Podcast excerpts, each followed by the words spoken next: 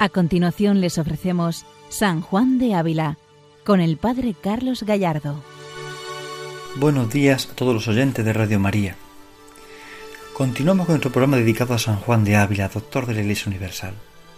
Santo Maestro que nos orienta en el camino de nuestra vida espiritual, que va guiando nuestros pasos para el amor a Jesucristo, que es lo que en el fondo nos interesa. San Juan de Ávila gastó y desgastó su vida precisamente en, ante este misterio, ante el misterio del amor de Dios, y proclamó siempre este seguimiento radical de Jesucristo, orientados por la oración, el recogimiento, la obediencia. Y lo que precisamente hoy vamos a, a ver en esta carta que vamos a dedicar a nuestro programa, la carta 155. Es una carta que va dirigida a don Antonio de Córdoba, discípulo suyo, sacerdote jesuita. Por ello vamos a, entrar en esta carta, una carta breve, muy concreta, muy sencilla, pero que sin embargo nos ayuda a crecer en este seguimiento de Cristo por la oración, el recogimiento y fundamentalmente el sentido profundo de la obediencia, lo que supone la obediencia para nuestra vida espiritual. Conviene encuadrar un poco quién es Antonio de Córdoba. Eh, podemos decir mucho de él, pero datos importantes que para que nos hagamos la idea de, de por qué conoce al Santo Maestro y de dónde le viene pues Antonio de Córdoba es hijo de la marquesa de Priego, doña Catalina Fernández de Córdoba. La marquesa de Priego fue la que luchó porque San Juan de Ávila fuera hasta Montilla, viviera allí. La condesa, la marquesa de Priego, fue una de las más eh, famosas señoras feudales de ese momento, de esa época, porque ella buscó el bien de todo su marquesado, y fundamentalmente en la educación, fundando colegios, junto con San Juan de Ávila, en la vida social y también en la vida religiosa. Por eso quiso eh, apoyar a San Juan de Ávila, quiso apoyarlo en todos sus proyectos, lo trajo hacia Montilla y luego al mismo tiempo eh, la marquesa eh, trajo la compañía de Jesús, luchó por las clarisas, cuidó a los franciscanos, tuvo muchas relaciones en Montilla en todo su marquesado, marquesado de Priego. Estamos hablando de la provincia de Córdoba, de, de Montilla, que es el lugar geográfico donde se conserva el cuerpo del santo maestro Juan de Ávila. Y podemos decir que esa permanencia en Montilla se debe a Catalina Fernández de Córdoba, a la marquesa de Priego. Bien, pues el quinto hijo de la marquesa de Priego es Antonio de Córdoba y es un discípulo muy importante del maestro Ávila. Muy importante porque él tuvo una relación estrecha con San Juan de Ávila. Ya comprendemos dónde le viene su, su relación, su, el conocerse uno al otro, ¿no? La marquesa trajo a San Juan de Ávila Montilla y conoce a sus hijos. Con todos tiene el Santo Maestro una relación particular, pero especialmente con Antonio de Córdoba, que llegó a ser sacerdote, y canónico de la Catedral de Córdoba, pero sin embargo renunció a la canonjía para entrar en la compañía de Jesús en el año 1552. Él renunció a esa canonjía para entrar en la compañía. Después incluso fue propuesto cardenal, pero bueno, él buscó siempre la humildad, fue buscando lo pequeño, lo que no contaba, y ayudó mucho al Santo Maestro en la fundación de los colegios y también intercedió por él en la compañía de Jesús en muchos momentos. Fue un eslabón grande de relación entre el Santo Maestro Juan de Ávila y la compañía de Jesús. Por esto este hombre es un hombre de virtud, un hombre que busca la virtud, un hombre que lucha por, la virtud. Y por ello podemos destacar de él este valor, esta importancia, Antonio de Córdoba, que mantuvo siempre una relación estrecha con San Juan de Ávila. A él le dedica varias cartas, y por ello vamos ahora a tomar una de ellas, sencilla, breve, pero sin embargo bastante profunda, que nos ayuda a entrar un poco más en ese misterio del Señor en ese misterio de su misericordia. Es verdad que la carta eh, comienza con un título que nos puede despistar. A un caballero de estos reinos, su discípulo. Así está la carta. Pero sin embargo, el jesuita Valentín Sánchez, al investigar en las obras de San Juan de Ávila, descubre que esta carta puede estar dedicada y destinada a Antonio de Córdoba y se encuentra ciertas relaciones con, con otras cartas que el Santo Maestro escribió y que también están relacionadas con Antonio de Córdoba. Por eso podemos entender que sí, que esta investigación del padre Valentín Sánchez nos haga caer en la cuenta y, precisamente tiene visos de verdad que sea dirigida a Antonio de Córdoba. y como he dicho antes, es una carta breve. Parece que está incompleta, es decir, no se terminó de, escribir, parece que queda como incompleta, se conserva solamente una parte de esta carta. Pero que sin embargo nos puede ayudar mucho, lo que vamos a escuchar, nos puede ayudar muchísimo al seguimiento radical de Jesucristo es una carta, como he dicho antes, incompleta. Por tanto, no vamos a encontrar el final de la carta. Pero los compiladores de la obra de San Juan de Ávila quisieron mantener esta carta en su epistolario, aunque no esté completa, porque da en pocas palabras consejos sabios, profundos e importantes para nuestra vida. Vamos a hablar sobre todo de la caridad, del recogimiento y de la obediencia. Serán como las tres virtudes fundamentales que el santo en esta carta destaca. Caridad, recogimiento y obediencia. Iremos viendo cómo el santo subraya cada una de ellas y qué relación tienen sobre todo con el amor a Jesucristo, que es lo que a él le importa en definitiva. Comienza así. Una de vuestra merced recibí, llena de buenas nuevas, acerca de la oración y obediencia. A nuestro Señor di gracias por ello, y a vuestra merced suplico que conozca el valor del metal, y la indignidad de quien lo recibe, y la grandeza de quien lo da. Porque si cualquiera cosa de estas pide agradecimiento, ¿qué hará donde todas tres concurren? Pues en primer lugar vemos como el santo ha recibido una carta de su discípulo, una carta que le llena de alegría, porque habla sobre la oración y la obediencia. Y entendemos que el discípulo, Antonio de Córdoba en este caso, viene a pedir al Santo Maestro un consejo, una orientación sobre la oración y la obediencia. Y el santo comienza porque se dé cuenta y reconozca el valor del metal. Podemos introducir en el metal el dinero, los bienes materiales, los bienes físicos, lo que se ve, la propiedad, la ganancia, y la dignidad de quien lo recibe, y la grandeza de quien lo da. Es decir, ¿quién es más grande? Aquel que da, aquel que se entrega, aquel que ofrece. La caridad, en definitiva. La caridad es un dar, es un dar, es un entregarse porque si cualquiera cosa de estas pide agradecimiento, ¿qué hará donde todas tres concurren? Es decir, el santo compara ahora los, el valor del metal, compara el valor de la obediencia, el valor del... Está en la imagen del metal, también quiere relacionar las virtudes que está hablando de ellas. Eh, conozca el valor del metal, es decir, el valor que va a recibir. Ya no solamente se refiere a los bienes temporales, que es el ejemplo que poníamos antes, sino a la oración y a la obediencia, por ejemplo. Reconozca el valor y la indignidad de quien lo recibe. Es decir, si en el, a nivel humano podemos entender que los bienes materiales que uno recibe, la indignidad de quien lo recibe y la grandeza de quien lo da, quien comparte los bienes que recibe, pues cuánto más ahora cuando relaciona el metal con la oración y la obediencia. Conozca el valor del metal y la indignidad de quien lo recibe y la grandeza de quien lo da. Es decir, ¿quién es grande en definitiva? Quien da, quien comparte, quien entrega, quien vive la oración y la obediencia. Y ahora por eso dice el santo, y usar bien de los mismos dones es gran parte para que el dador de ellos los conserve y acreciente. Y aquí está la clave. ¿Quiere usted ser hombre de oración y hombre obediente? Use bien los dones que ha recibido y el Señor los conservará y acrecentará. Aquí va el santo. O sea, él quiere ir poco a poco usando el ejemplo del valor del metal, quiere introducirnos en este aspecto. Es decir, si uno usa bien los bienes que ha recibido, que son dones de Dios, el Señor verá con qué amor los estamos recibiendo, con qué amor los conservamos y Él aún más los conservará y acrecentará en nosotros con su gracia. Bien, ahí está esa insistencia del Santo Maestro. Ahí está ese valor del Santo Maestro que quiere destacar lo grandes que son estos dones de la oración y la obediencia. Y sigue diciendo el Santo. Y por tanto, tenga vuestra merced cuidado de guardar su ánima limpia de imaginaciones desaprovechadas y pensamientos mortecinos, para que no impidan la secreta habla con el Señor, que pide silencio con las criaturas, porque hablar a ellas y a Él es imposible.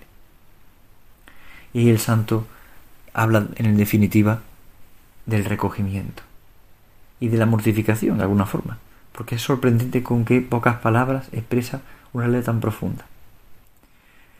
Tengan cuidado por qué, tengan cuidado para guardar su alma, y la guarda del alma limpia de imaginaciones desaprovechadas, de pensamientos que son mortecinos. Ya no estamos refiriendo solamente a los pensamientos impuros, que siempre que pensamos de pensamientos, casi que pensamos que son pensamientos impuros. No se refiere solamente a eso, que también, sino se refiere a todo aquel pensamiento o aquel, aquella imaginación que desaprovecha el alma, que enfría el alma, que la va matando, son pensamientos mortecinos. Por ejemplo, cuando uno piensa mal de sí mismo, cuando uno se culpabiliza en exceso, cuando uno tiende a, a pensar eh, que todo el mundo va contra de él, cuando uno tiende a pensar que Dios se ha olvidado de uno mismo. Bueno, son pensamientos negativos que a todos nos pueden venir en algún momento. Son tentaciones. O, al contrario, cuando piensa que uno lo puede todo, que uno lo vale todo, que uno no necesita de nada, ni de nadie. Es decir, Cuando esos pensamientos entran en nosotros, la desesperanza, la desilusión o la soberbia o el orgullo, son pensamientos que matan el alma, que impiden hablar con el Señor. Cuando empezamos a pensar en las personas o en las cosas, nos impide hablar con el Señor. Por eso el recogimiento pide silencio con las criaturas, es decir, no consienta esos pensamientos. No se derrame fuera, porque a veces también nos derramamos fuera. Internet, el móvil, todas esas cosas nos derramamos fuera. Nos hacen que perdamos el recogimiento, que perdamos la presencia del Señor. Porque hablar a ellas y a Él es imposible. Es decir, compartir nuestro corazón con las cosas del mundo, con las personas del mundo y, y con el Señor es imposible. ¿Qué significa esto? ¿Que no hablemos con las personas? ¿Qué significa esto? ¿Que nos vivamos aislados del mundo? No. Significa en el fondo que no consintamos que eso quede en nosotros como lo importante. Dedicarle un tiempo al teléfono, a internet, a las personas es necesario, no es, extraño. Pero no dedicarle el corazón. Ahí está la gran diferencia. Por eso dice el santo, cuidado, cuide su corazón. ¿Por qué? Porque hablar con las cosas del mundo, hablar con el Señor es imposible. Entregar el corazón a las personas y a las cosas del mundo y al Señor se hace imposible. Sigue el santo diciendo, aún a San Agustín parece que para la perfecta oración debe el ánima callar aún a sí misma. Y un viejo de los padres dice, no es perfecta la oración del monje que percibe que está orando. En el fondo, ¿qué dice el santo? Ni siquiera hable sobre sí mismo, ni siquiera se centre en sí mismo. Calle también a sí misma, su alma, calle a sí mismo sus cosas. ¿Por qué? Porque ya no es perfecta oración aquel que sabe que está orando, o aquel que se escucha a sí mismo, o aquel que se recuerda constantemente lo que ora y la oración que hace. No, no es esa la oración importante. La oración requiere el silencio, silencio de las cosas del mundo, silencio de mí mismo, para encontrarme solo con Dios, solo para Dios, solo ser de Dios. El santo sigue diciendo, bien creo que miradas estas cosas en sí no serían nada ayudadas por el estudio de la filosofía humana, mas pues le es mandado a vuestra merced, tómelos sin dudar y sin contradecir, que la obediencia verdadera sepulta el propio pensamiento y la buena voluntad. El santo de la caridad, que es ese entregarse, ese dar, que es grande esa que da, pasa al recogimiento, es decir, al silencio de las criaturas para escucharle solo a él, para vivir solo para él, callarse uno incluso a sí mismo para estar con él. Y de ahí pasa a la obediencia. Se requiere la caridad y el recogimiento con espíritu de oración para entrar en la obediencia. Dice el santo, bueno, mirando esto ya no hace, no falta nada más. Oh, pero ustedes le piden que estudie la filosofía humana. Pues si se lo pide, tómelo sin dudar. ¿Por qué? Porque la obediencia verdadera sepulta el pensamiento y la prueba voluntad.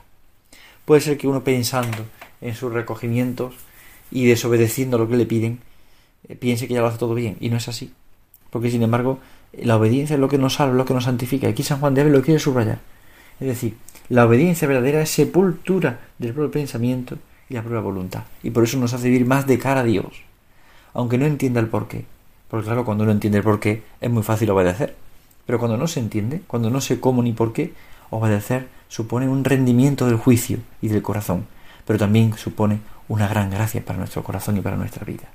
Sigue el santo diciendo que no es nuevo este don celestial hacer milagros en la tierra y por uno de ellos tengo que hacer principiante en la oración y salir con ella, usando juntamente estudios de artes. Es decir, no se preocupe que si usted obedece, lo que estudie también le hará bien para la oración, porque la clave está en la obediencia. Y sigue diciendo el santo, ya ve vuestra merced cómo sabe Dios alumbrar los partos sin presencia de predicadores, y más a sabor que cuando estuvimos presentes.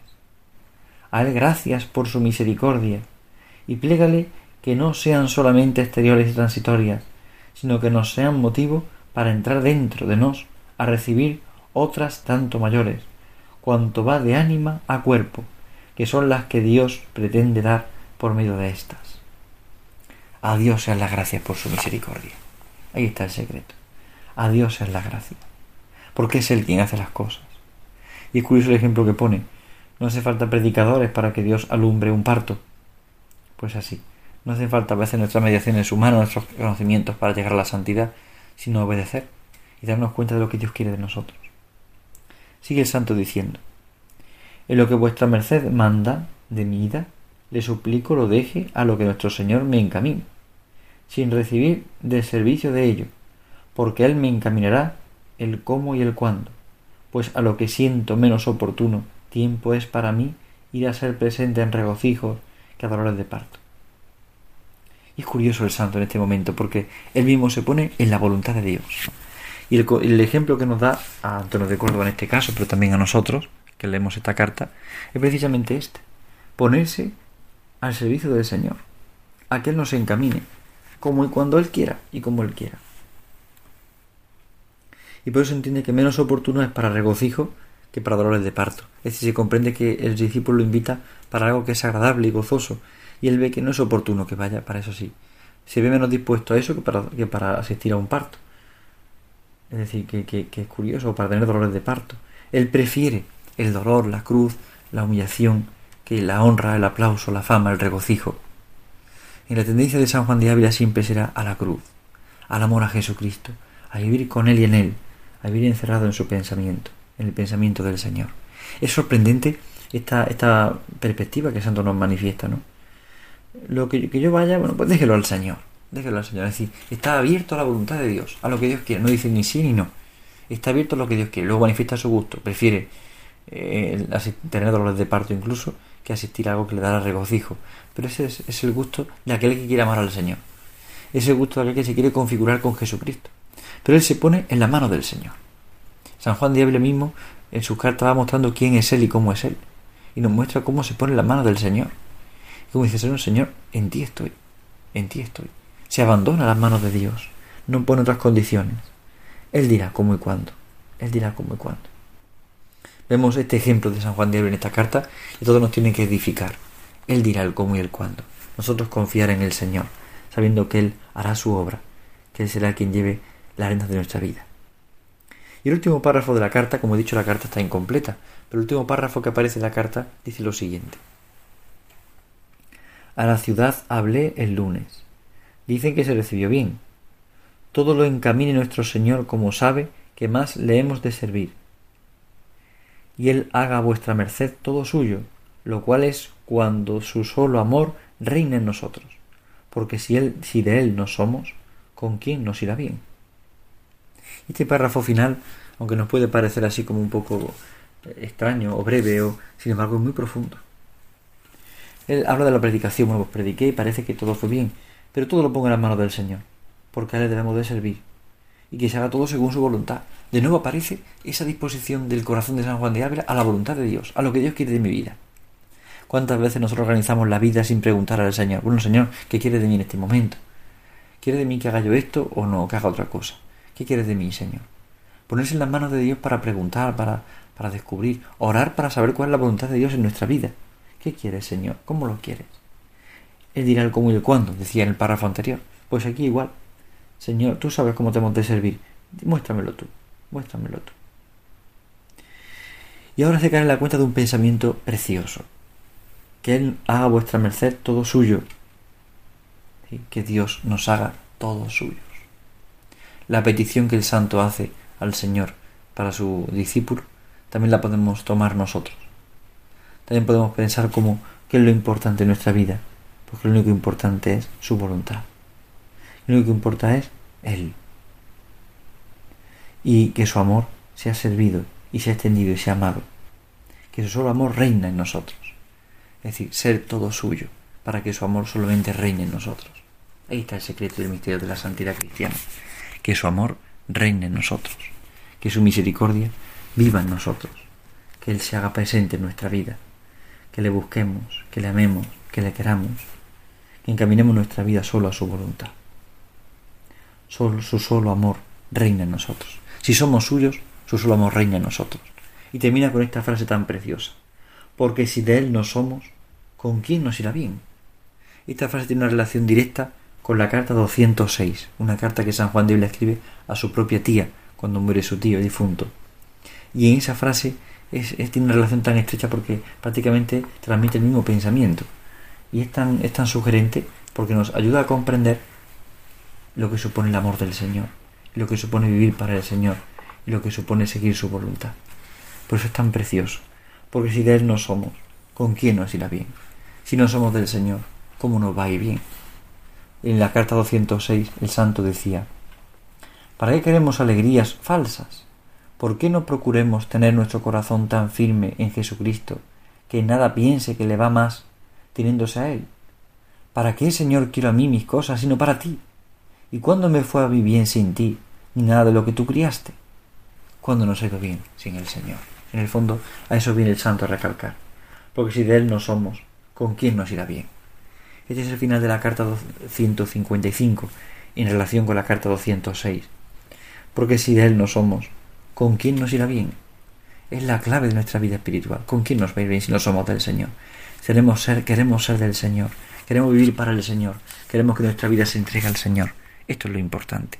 Porque si de Él no somos, ¿con quién nos irá bien?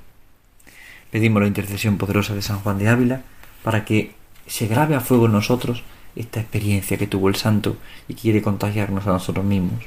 Y al mismo tiempo pidamos al Señor y a la Santísima Virgen María que nos la concedan realmente. Ser todos del Señor, porque si de Él no somos, ¿con quién nos irá bien? Buenos días a todos en el Señor. Dios les bendiga. Han escuchado San Juan de Ávila, dirigido por el Padre Carlos Gallardo.